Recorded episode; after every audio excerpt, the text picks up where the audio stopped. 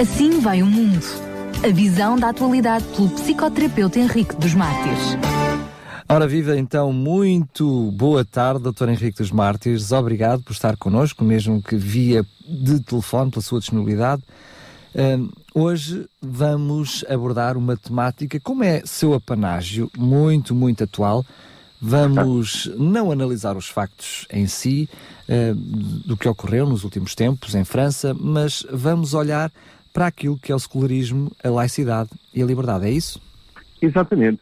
Vamos, uh, obrigado pelo convite, também dou as boas tardes aos nossos ouvintes.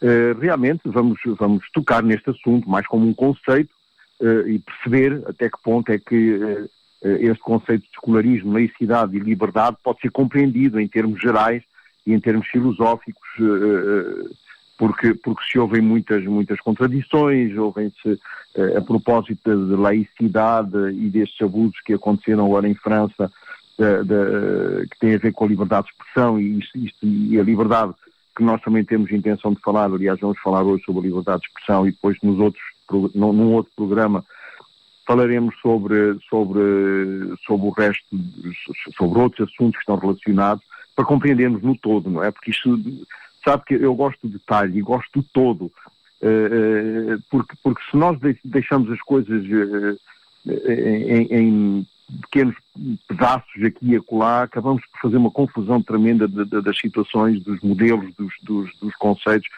Eu, eu gosto muito de clarificar as coisas e muitas vezes até sou exageradamente minucioso, mas às vezes prefiro porque assim não deixa margens para dúvidas e além disso não deixa sobretudo margens para críticas eh, ou, ou outras, outras situações. Ou más interpretações, não é? Ou más interpretações, exatamente. Então serve quase de início da nossa conversa o que é que é isto de secularismo, laicidade? Nós em português até usamos uma expressão que quase que junta os dois conceitos, que é laicismo. O que é que é isto? Para o, o, o secularismo, eh, em relação à, à, laicidade, designa uma tendência, uma tendência eh, a fazer passar valores sociais. Estes valores sociais estão associados tanto ao domínio sagrado quanto ao domínio profano. Uh, e esta tendência uh, pretende fazer passar as coisas que fazem parte do domínio sagrado naquilo que é profano. Do ponto de vista religioso, o secularismo é uma doutrina segundo a qual a Igreja não deve ter poder, político nem influência em nenhum governo de nenhum país. Este é, uh, isto é, portanto, o secularismo. É uma doutrina preciso percebermos que o secularismo é uma doutrina, não é? Aliás, do ponto de vista político, o secularismo é mesmo considerado uma doutrina que defende a separação entre a religião e o Estado. O secularismo. A laicidade é um conceito, é uma ideia uh, que está que está cristalizada na lei francesa e na lei de alguns países, e na nossa também, na, na lei geral, e ele, uh, ele encontra dois, duas tendências. A primeira tendência, um caráter de neutralidade religiosa e independência de todas as igrejas e denominações. Esta é a primeira tendência deste conceito, desta ideia de laicidade. E é isso que nós estamos a, a tentar, a tentar definir. Portanto, uh, neste, deste ponto de vista, é a aceitação da proposição segundo a qual não existe uma finalidade de formas nem a possessão exclusiva da verdade absoluta e indivisível em nenhuma, em nenhuma religião. Este, este é o caráter da neutralidade religiosa. Partindo desse pressuposto, portanto, desta ideia, deste conceito, não é? Laicismo, laicidade. Ao contrário do secularismo, eh, aqui trata-se de um princípio de separação entre o Estado e as instituições religiosas o Estado não exerce nenhum poder religioso, mas também as, as igrejas não, não, não exercem nenhum poder político. É, digamos, uma espécie de um contrato implícito. Aliás, o termo laico aparece pela primeira vez no século XIII eh, e é muito raramente usado até o século XVI. Ele é originário, portanto, eh, do ponto de vista etimológico do latim laicus, eh, que é um termo eclesiástico retomado pelos gregos da Igreja por, oposi por oposição a clérigos, clérigos, clérigo, uh, que designava as instituições propriamente religiosas. Portanto, laico era todo aquele que não era religioso. E que, tinha, e que de alguma forma também tinha uh, um aspecto crítico para com a religião, não era? Exatamente. Portanto, era, era, era toda a pessoa da comunidade que não pertencia ao clero, nem era religioso, uh, ou seja, era considerado pelo clero como profano em matéria, em matéria de teologia, no sentido que não era crente, era, era talvez ateu ou neutro, ideologicamente. Portanto, este é, este é daí uh, o uso de, deste termo laicos. Uh, esta confusão entre laicidade, neutralidade e liberdade uh, dá muitas vezes lugar a uma interpretação abusiva de, de, desse princípio. e este princípio acaba por ser entendido como uma obrigação para um particular ou para um grupo particular ser neutro sob o plano ideológico ou religioso sobretudo quando ele se exprime na esfera pública, o que é contrário à noção de liberdade de expressão. Como nós já vimos, fala-se muito da liberdade de expressão depois destas, destes, destes problemas que surgiram em França. A liberdade de expressão agora está em todas as bocas e em todas as ideias e em todos os conceitos e nós vamos ver que ainda não, não, não é assim, não é, não é uma coisa tão simples quanto isso. Eh, porque hoje vamos realmente tentar compreender este paradigma da liberdade de expressão eh, e depois reservamos a tarefa de estudar outros modelos para um próximo programa. O conceito de liberdade de expressão é difícil, como eu digo, é delicado uh, e, sobretudo, é muito complexo. Uh, e, tem, e, tem, e, está em ligação, uh, por isso nós estamos a falar nele, é, com aquilo que ficou conhecido pelo slogan Je suis Charlie. Ora bem, se eu digo Je suis Charlie, corro o risco de perder a minha identidade e entrar num processo de clivagem tipo identificação projetiva que é isto de identificação projetiva. A identificação projetiva é um processo através do qual sentimentos pertinentes e pertencentes ao eu, portanto, são pertinentes, pertencem ao eu, mas eu dou-lhe importância. De tal modo dou importância que eu projeto no outro, criando um modo de ser entendido como se, faz, como se fizesse parte do outro. Portanto, este, essa é a identificação projetiva. Eu projeto no outro coisas, sentimentos e, e, e valores pessoais como se fizesse parte do outro. Esse mecanismo uh, é, é, um mecanismo que favorece os primórdios da empatia. Mas se utilizado abusivamente, leva à perda de identidade e perda da nitidez nas fronteiras que delimitam o eu e o outro. Ora, eu sou porque o outro existe. Se, se o outro não existe, eu não era. Eu sou no, na minha relação com o outro. Quando assumo a identidade do outro, je suis Charlie ou je suis não sei o quê, estou a negar a minha própria no sentido em que deixo eu mesmo de existir, perdendo a alteridade necessária para uma convivência harmoniosa comigo, para já, com o outro, ou seja, com a tarefa de viver na sociedade de uma forma melhor possível eu compreendo o sentido solidário da palavra slogan, eh, de, de, da palavra, de, deste, deste slogan Je suis Charlie. Eu identifico-me com, não é? Exatamente. É uma, é uma, é, mas identifico-me de uma forma solidária, não no sentido da identificação projetiva, não é? Eu percebo isso. Por isso estou a exagerar um pouco para nós também percebermos que existem fronteiras. Também existem fronteiras que nos obrigam a refletir sobre as coisas. Uh, nós não podemos, não podemos uh, a priori considerar os termos como absolutos sem uma prévia reflexão sobre eles. Porquê? Porque se eu, eu, eu compreendo este, este, este, este, este slogan, Je suis Charlie, mas para isso, para compreender este slogan, eu sou forçado a projetar numa encruzilhada na qual tam também tenho que ter em conta não só este conceito, de, de, de, de, solidariedade, mas o conceito de liberdade de expressão. Não só este conceito isoladamente também, mas também o conceito da ética, que deve estar ligado ao conceito moral. E que é o que, conceito... está, o que está na base do conceito da liberdade. Exatamente. E também tenho, que, também tenho que ter em conta o conceito de respeito. E também vamos ver o conceito da sátira, o que é isto da sátira, em, em, que, em, que, em que em que elementos da sátira se, se, se, se compreende. Ora bem, como vemos, a, a, a, liberdade de expressão não é uma, uma, uma, uma situação, não, é uma situação fácil. Então vamos lá ver o que é isto da liberdade de expressão e é uh, aquilo que nós vamos uh, praticamente hoje uh, falar. Vamos ligar a liberdade de expressão ao conceito moral para também compreendermos bem a diferença entre moral e ética e hoje vamos talvez abordar este, este, estes, estes elementos todos. Benjamin, Benjamin Franklin disse uma frase que ficou memorável.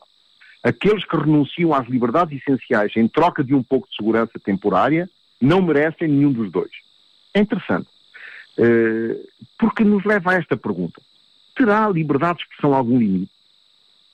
Se sim, então deixa de ser liberdade? Existe alguma diferença entre igualdade e liberdade? Ora, é, é interessante e é curioso que o ser humano tem tendência de simplificar questões que são complexas. Ou dando-lhe um valor absoluto, portanto é assim ponto final e não há discussão. Ou o inverso, ou, completamente relativo. É? Ou completamente relativo, ou minimizando os efeitos de certos comportamentos. Sobretudo se se trata de assuntos como a liberdade de expressão. Ninguém imaginaria um país sem limites no trânsito, por exemplo, no qual ninguém precisaria tirar uma carta de condução sem poderia conduzir sem regras. Um país onde se podia exceder a velocidade, andar na contramão, uh, portanto, sem, sem, nenhuma, sem nenhum controle. Seria, seria seguramente um autêntico caos, imagino eu. Ora, a liberdade de expressão é um dos assuntos tabus, na qual a regra absoluta é poder exprimir tudo aquilo que tem à cabeça, no qual o conceito de ofensa fica eclipsado e a negação do ofendido deixa de existir. Como não há ofensa, tu posso dizer tudo porque sou livre de dizer tudo, a ofensa deixa de existir. E o ofendido também. Anula completamente o outro. Ora, como nós vimos nesta primeira abordagem filosófica do eu, quando eu anulo o outro, eu anulo-me a mim mesmo porque eu deixo de existir não existindo o outro. Por outras palavras, ser ofendido e ofender-se não passam de meras palavras soltas uma vez que a liberdade de expressão prima sobre o respeito e a sátira sobre a deferência. Estamos aqui perante uma situação moral ou uma situação ética. E agora vamos fazer esta, esta vinculação a estes dois, dois, dois tipos para perceber. Existe a tendência geral de pensar que a ética e a moral limitam a liberdade porque nos impedem, de vez em quando, de fazer o que bem gostaríamos de fazer. E isso é o que as pessoas pensam deste conceito. A moral seria, portanto, um obstáculo ao nosso desejo e um execrando inibidor do nosso prazer. Um horrível, um terrível inibidor do nosso prazer. Um monstro. Já vimos isto a semana passada, falámos um monstro. pois bem, o uso deste conceito com esta visão é completa, completamente equivocado. Porque dá à palavra moral um sentido completamente contrário ao seu significado. A moral nada mais é do que o esforço que fazemos para escolher o melhor caminho para a nossa vida. E este, e esta, esta, este esforço que fazemos coletivamente para escolher o melhor caminho para a nossa vida, ou neste caso a moral seria um, uma, um, um esforço pessoal, que pessoa a pessoa acabava por, por, por coletivizar-se, mas uh, uh, a moral é entendida como um esforço pessoal. E este esforço pessoal existe justamente quando temos liberdade para o fazer. Uma, uma, uma, uh, quando não há liberdade de escolha, também não há moral. Uma pera não pode decidir quando cai. Ela não pode dizer, não, eu caio amanhã porque hoje está a chover e, e não, amanhã talvez seja melhor. Nem pode dizer, ah, eu, melhor é cair agora porque se cai daqui a uma semana esborracho-me toda, fico mais madura. Não pode. Portanto, a pera não tem moral. Isto é, isto, isto, é, isto é talvez um exemplo, não é o dos melhores, mas pelo menos dá-nos a ideia do que, do que é necessário entender. É necessário entender, portanto, que algumas coisas na nossa vida exigem escolha, deliberação, decisão. E liberdade temos... para a fazer, não é? Ex exatamente. Quando temos essa soberania de decidir em função das nossas escolhas, então a moral, sendo o pensamento livre sobre a vida, estamos já a perceber que, é, que, é, que faz parte da liberdade, é um dos fundamentos das minhas decisões. Podíamos então propor uma diferença entre moral e ética. Enquanto na moral escolhemos livremente o que vamos fazer, Na ética, escolhemos livremente a melhor forma de conviver. Mas essa também é um conceito abstrato, porque eticamente uh, eu sei o que é correto também por estímulos exteriores, não é? Exatamente. A ética tem, tem uma dimensão coletiva, enquanto a moral tem uma dimensão pessoal. A ética é a forma de eu conviver com os outros. É a melhor forma de conviver com os outros. É aquilo a moral que socialmente é, um, é, é correto, digamos assim. Exatamente. Aquilo que a enquanto maioria a considera que é correto. Exatamente. Enquanto a moral é uma dimensão pessoal, aquilo é, é própria a cada indivíduo. Mas nos dois casos, a liberdade é fundamental. Sem, sem liberdade não pode haver ética, sem liberdade não pode haver moral. Talvez um exemplo nos possa ajudar a entender isso. Um exemplo de, de, de, de moral. Imaginemos que vamos ao supermercado. Eu vou ao supermercado e decido comprar um pedaço de queijo para o meu lanche. Entretanto, verifico que não tenho dinheiro comigo. E nesse momento passa pela minha cabeça subtrair o pedaço de queijo do património do supermercado sem uma contraprestação pecuniária. Avalio tamanho do pedaço de queijo, vejo que cabe no bolso interior do meu casaco, e eu comigo mesmo repito, repito comigo mesmo, não é com mais ninguém, comigo mesmo, no meu interior penso, levo ou não levo o pedaço de queijo sem pagar? Nesse momento estou no coração da moral. Como não está ninguém a olhar nem a fiscalizar, como só sou eu que decido soberanamente o que fazer, fico nas mãos da moral, decidir se levo ou não levo o pedaço de queijo. E aí eu hesito. Porque hesitar é comum quando se trata de decidir. Mas agora surge uma outra situação. Eu olho para um cartaz que diz sorria, está a ser filmado. aí, a aí entra a ética já, não é?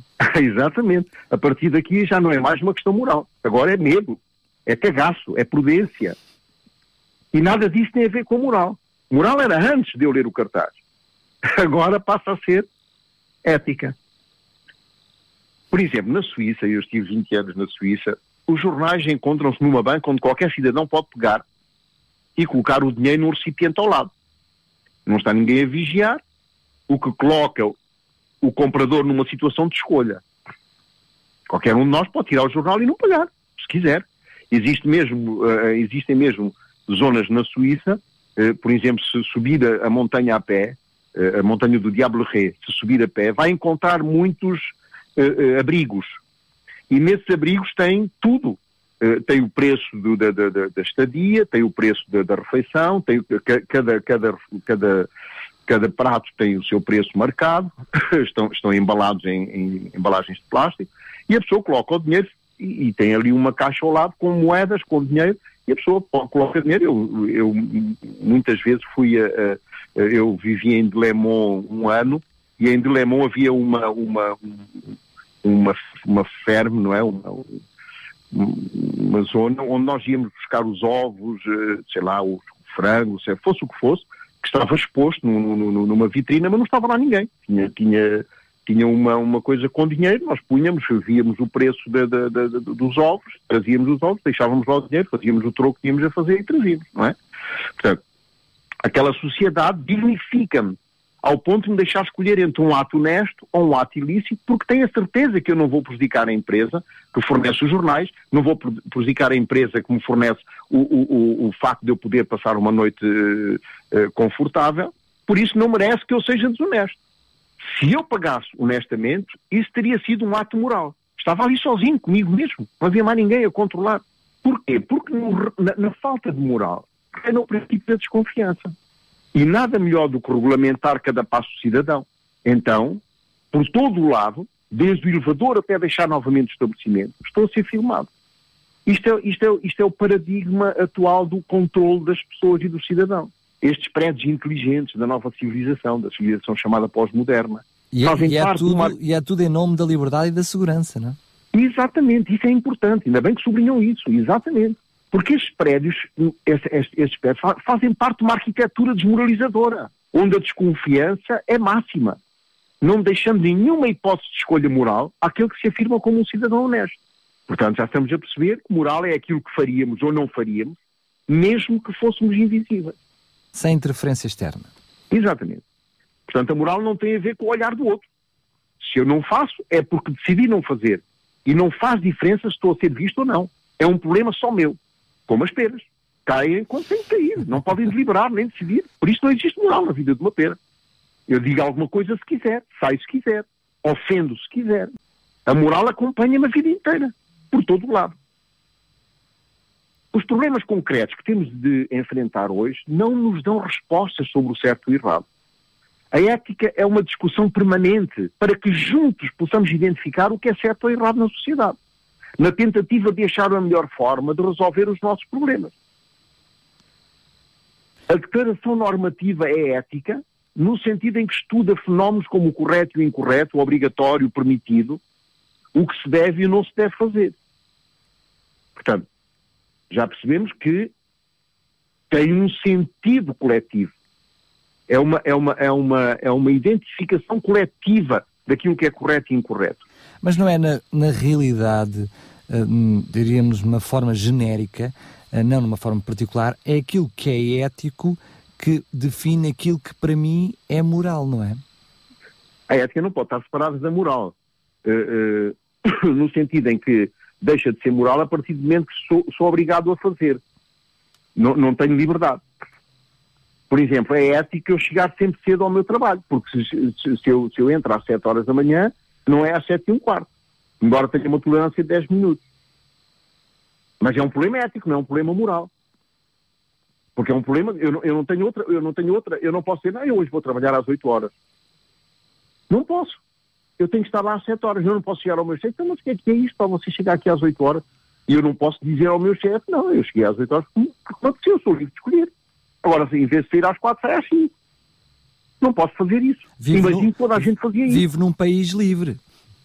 Exatamente, mas a ética tem como objeto atos que o ser humano realiza de uma forma consciente e livre, mas que tem, tem um controle racional não é mero espectador, mas imita um juízo sobre esses atos.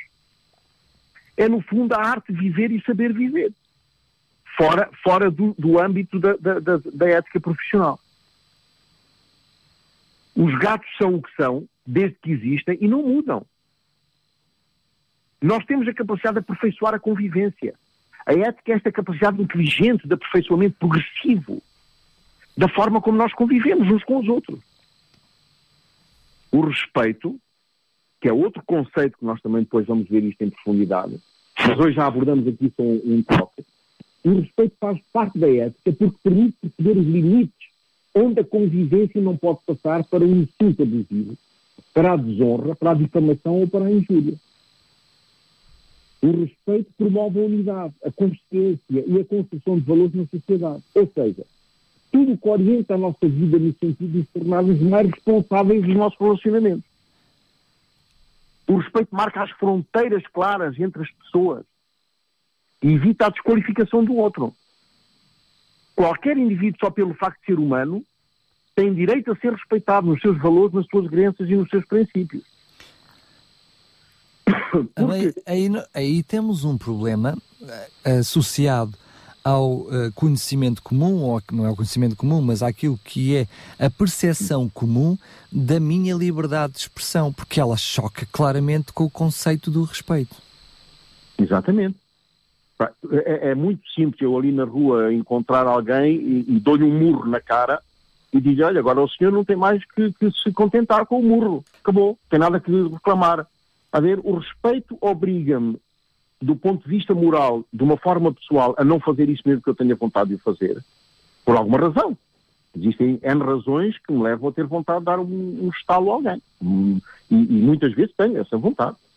Agora, a moral diz-me, não, Henrique, não, isso não, não, o respeito exige que tu não faças isso. Agora, uh, vamos, vamos talvez uh, deixar o respeito para um, para um outro programa, que vamos, vamos, vamos talvez aprofundá-lo um pouco mais, Uh, e como estamos na liberdade de expressão, vamos, vamos, ver, em relação mesmo até ao respeito, porque tudo, tudo tem, tem relação com o respeito, porque, porque uh, nós vamos agora ver os viés da liberdade e da igualdade no sentido, no sentido da, da, da, uh, da ofensa.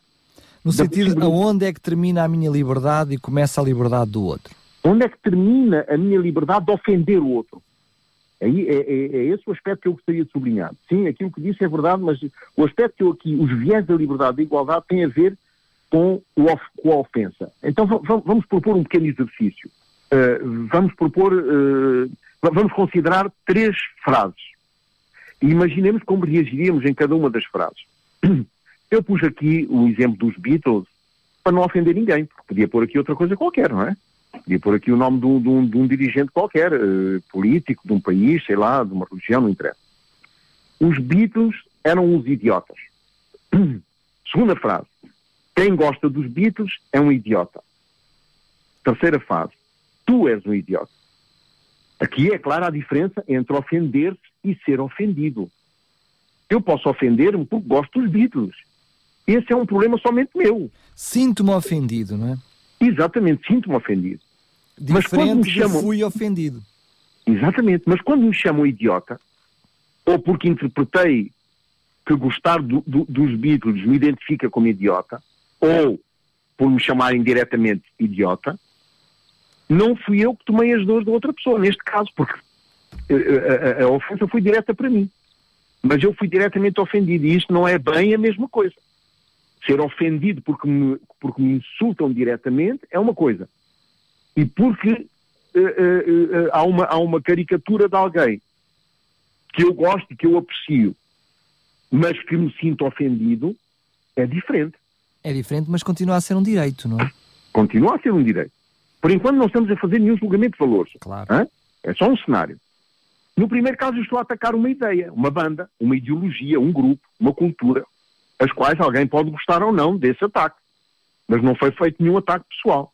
Claro. Ninguém tem, por isso, direito de censurar ou inibir ou condenar por exprimir a minha ideia, mesmo não agradando ao outro. Atenção, nós, nós estamos aqui no, no, no, num processo de compreensão da, da ofensa. É uma discussão exclusivamente de ideias. Não temos que ter nenhum tipo de debate em relação a isso. Agora vamos ao terceiro caso, ao do ataque direto a uma pessoa, a um indivíduo. O que acontece muito é que este tipo de ataque é minimizado, afirmando-se que a pessoa, se ficou ofendida, não tem mais do que se defender, como puder. Mas não tem de haver nenhuma interdição dessa ofensa graças à liberdade de expressão.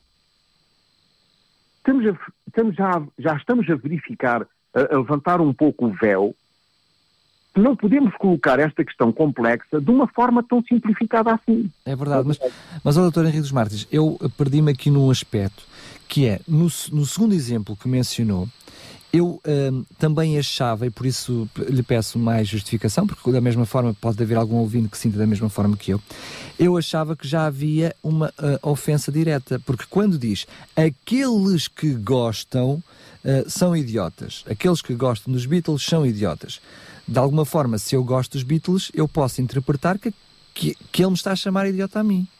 Exatamente.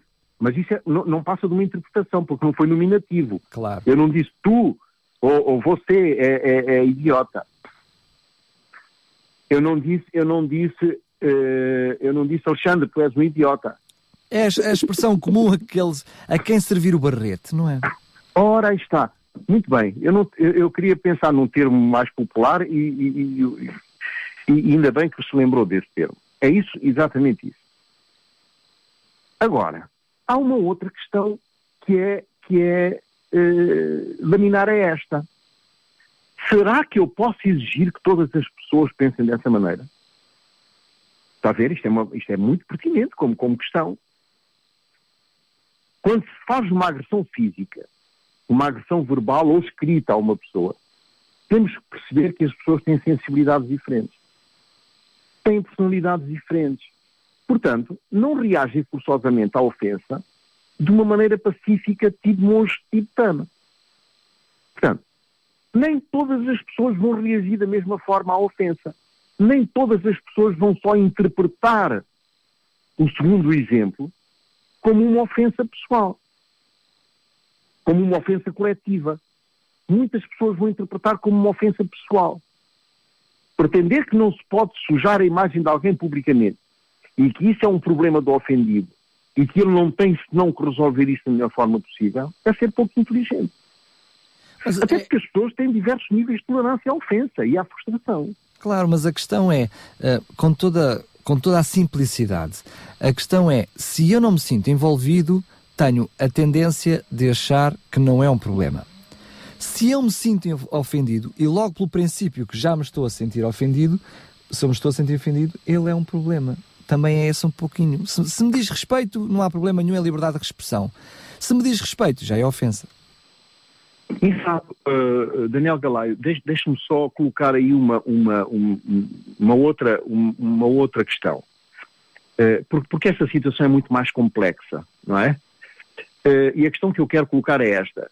Terá o poder de influência algum valor no tipo de ofensa? Ou seja, se eu chego a uma, a uma, a uma, a uma, a uma, a uma comunidade, estou a fazer uma conferência em uma comunidade, Vá lá que estejam 30 pessoas a assistir à minha conferência. Uma pequena comunidade.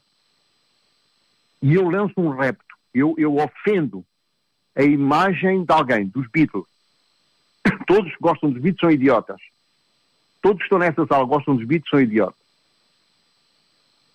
A influência das minhas palavras não tem muita relevância. Foram só 20 pessoas.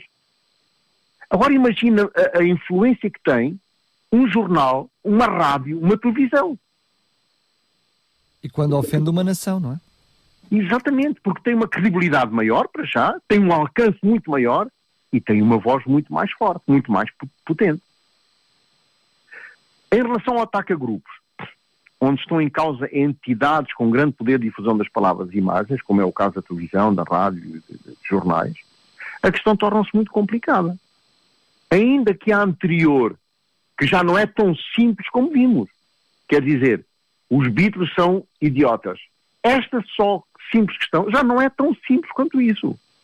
Enquanto na ofensa direta é relativamente fácil quantificar o dano que a ofensa causou, identificar o ofensor, na ofensa grupal a situação é, mais, é muito mais subtil. Esse é que é o problema.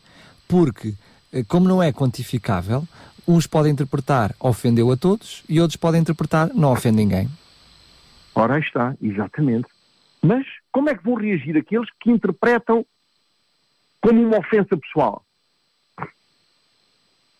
É verdade, é verdade que, sendo mais subtil, não causa dano imediato, mas causa grande tensão e até muita violência da parte dos adeptos do grupo, que se sentiram ofendidos, que interpretaram aquela, aquela, aquela, uh, uh, aquele, aquele slogan como uma coisa pessoal. E aqui ainda temos mais uma coisa a sublinhar especialmente se forem atingidas crenças, valores ou princípios desse mesmo grupo. Ainda tem, ainda tem uma, uma, uma, uma importância muito maior, muito mais profunda do que a ofensa pessoal. Embora a ofensa não tenha sido direta e pessoal, ela afeta por vezes muito mais profundamente uma pessoa que está envolvida emocionalmente, ideologicamente com um grupo ou com uma crença. Porque ela toma de proporções maiores, não é? Isso é pedagogia de grupo. Toda a gente um pouquinho conhece, conhece essa teoria. Exatamente. Depois a reação de uns uh, empolga aquilo que é a reação de outros. Portanto, muitas vezes as circunstâncias são ainda piores por se atingir um grupo do que se fosse só uma pessoa. Exatamente. É, e é aqui que entram os casos de generalização, da homofobia, do fundamentalismo perverso, do preconceito, etc. O ideal seria viver num mundo de fantasia onde todos tivéssemos o mesmo nível de tolerância, a mesma capacidade de educação emocional, a mesma capacidade de ignorar e renegar automaticamente qualquer discurso de ódio e assim o mundo iria ser perfeito e belo. Oh, oh, Dr. Henrique dos Mártires, mas mesmo que fosse assim, mesmo que todos tivéssemos os mesmos níveis de tolerância por aí fora, isso não me daria o direito de eu poder dizer o que quisesse, não é? Exatamente, por, por causa do respeito. Só isso é um assunto que nós vamos desenvolver no próximo programa. Por causa da ética. Por causa da ética, por causa da moral também. Ora, o, o facto é que nós não vivemos no mundo ideal. Sejamos bem-vindos ao mundo real. No mesmo nível em que eu tenho horror da disseminação do preconceito e de qualquer tipo de censura, também tenho suficiente lucidez para avaliar um discurso ou uma imagem que pode causar um impacto negativo e até perigoso num grupo previamente doutrinado, instrumentalizado, e que se vai sentir ofendido nas suas crenças ou nos seus valores ideológicos e poder evitar então correr esse risco.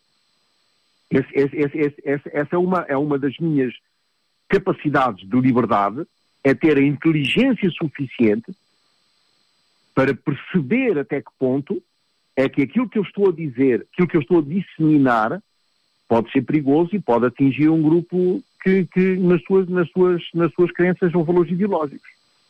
Portanto, a liberdade de expressão irrestrita é perigosa e não deixa de ser liberdade pelo facto de fazer uso da prudência. Agora, no próximo programa, uh, está na hora de terminarmos este, no próximo programa, programa vamos, vamos tocar um pouco mais profundamente no aspecto do respeito, uh, da igualdade, da igualdade e, e, da liberdade, vamos continuar na, na liberdade, não é?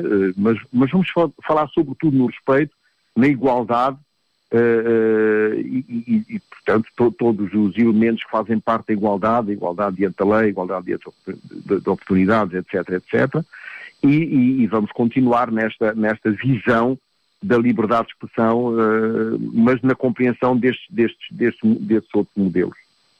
Muito bem, e quer queremos, quer não, tudo isto está ligado, intrincado umas coisas nas outras, porque a liberdade tem a ver também com, com direitos uh, e com deveres, enfim, um, ehm, e certamente haverá muito para dizer. Relembro que uh, encaixamos todos estes assuntos dentro deste paradigma, de, paradigma da liberdade de expressão.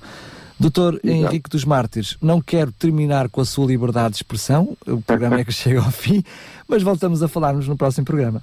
Muito obrigado, Daniel Galay, e até à próxima, até à próxima quarta-feira, neste caso. Muito obrigado mais uma vez e até lá. Assim vai o mundo. A visão da atualidade pelo psicoterapeuta Henrique dos Mártires.